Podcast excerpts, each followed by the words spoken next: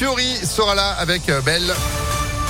La comédie musicale Notre-Dame de Paris, juste après la météo. Quel temps pour ce vendredi? La tendance du week-end, vous saurez tout promis juste après l'info de Sandrine Ollier. Bonjour. Bonjour Phil, bonjour à tous. À la une, dernier jour de campagne électorale aujourd'hui. Le second tour, c'est dimanche. Emmanuel Macron et Marine Le Pen jettent leur dernière force dans la bataille. Le président sortant tiendra un dernier meeting à Figeac dans le Lot. La candidate RN, elle, est attendue à Abbeville, dans la Somme, où elle est arrivée en tête au premier tour. hier, les soutiens d'Emmanuel Macron ont tenu un meeting à Villeurbanne devant plus de 500 militants. Gabriel Attal, le porte-parole du gouvernement, a noté rappeler l'enjeu de mobilisation absolue, affirmant que rien n'est joué. Selon un sondage réalisé par Odoxa pour l'Obs publié hier, Emmanuel Macron est donné gagnant dimanche avec 53% des intentions de vote, 47% pour Marine Le Pen. Second tour serré donc puisqu'on est dans la marge d'erreur. Les HCL envoient de nouveau du matériel de santé et de médicaments vers l'Ukraine. Ils seront directement distribués aux services de santé et hôpitaux ukrainiens pour les aider à faire face à la pénurie de matériel et de médicaments pédiatriques notamment. Près d'une tonne de cuivre dérobée à Givor sur un site désaffecté de la SNCF. Ça s'est passé le week-end dernier, de nuit selon le progrès, valeur du butin 10 000, 10 000 euros environ. Et puis alerte pour danger grave et imminent à l'hôpital nord-ouest de Villefranche. La CGT tire la sonnette d'alarme face au manque d'effectifs et de matériel au service de soins de suite et de réadaptation avec des conséquences dramatiques pour les patients, des toilettes tardives, des repas servis froids, des soins avec les kinés qui ne sont pas effectués, des temps de pause non respectés pour les soignants. Le syndicat réclame des recrutements et du matériel pour améliorer leurs conditions de travail et la prise en charge des patients.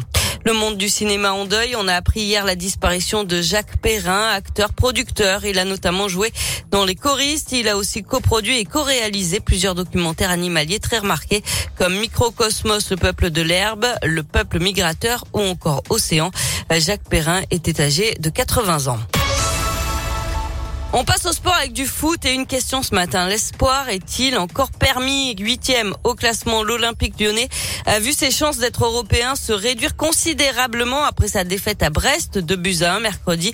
Dans une saison chaotique, l'OL a été trop irrégulier, Valentin Chenard. Oui, constat alarmant cette saison, Lyon n'a réalisé que deux toutes petites séries de victoires en Ligue 1 en battant successivement Nantes et Strasbourg dans les premières journées, puis en remportant trois victoires d'affilée en début d'année. C'est tout. Comment croire alors que cet Olympique lyonnais peut réussir l'impossible en gagnant ses cinq derniers matchs, sachant que les places européennes font l'objet d'une lutte acharnée. Le troisième, Rennes, est à égalité de points avec Strasbourg et Monaco, deux équipes en forme olympique, et l'OL est à 7 points de cette bataille. Comment croire alors que ces trois clubs puissent sombrer dans le sprint final?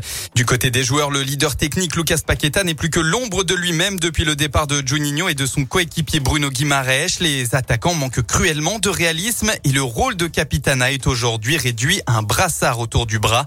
Comment croire alors que ces joueurs ont vraiment la hargne, le mental ou même simplement l'envie d'aller jusqu'au bout D'après le proverbe, l'espoir fait vivre, certes, mais à l'OL cette saison, l'espoir n'est plus qu'une question de survie. Et demain, l'OL accueillera Montpellier à Dessine. Ce sera à 17h. Chez les filles, demi-finale allée de Ligue des Champions. Les Lyonnaises reçoivent le PSG dimanche à 17h. Et puis du rugby, 23e journée du top 14. Le Loup se déplace à Brive demain à 17h15. Ah bah voilà, week-end sportif. Euh, L'Asvel, l'OL, le, Loup. Il y a de quoi faire. Tous en tribune avec Impact FM. On va parler hein, de cette rencontre euh, de nos lyonnaises et lyonnais tout court à domicile. Vous y serez grâce à Impact FM. Merci beaucoup. J'ai pas fait gaffe, Sandrine. C'est pas radiophonique du tout, mais vous avez une couette.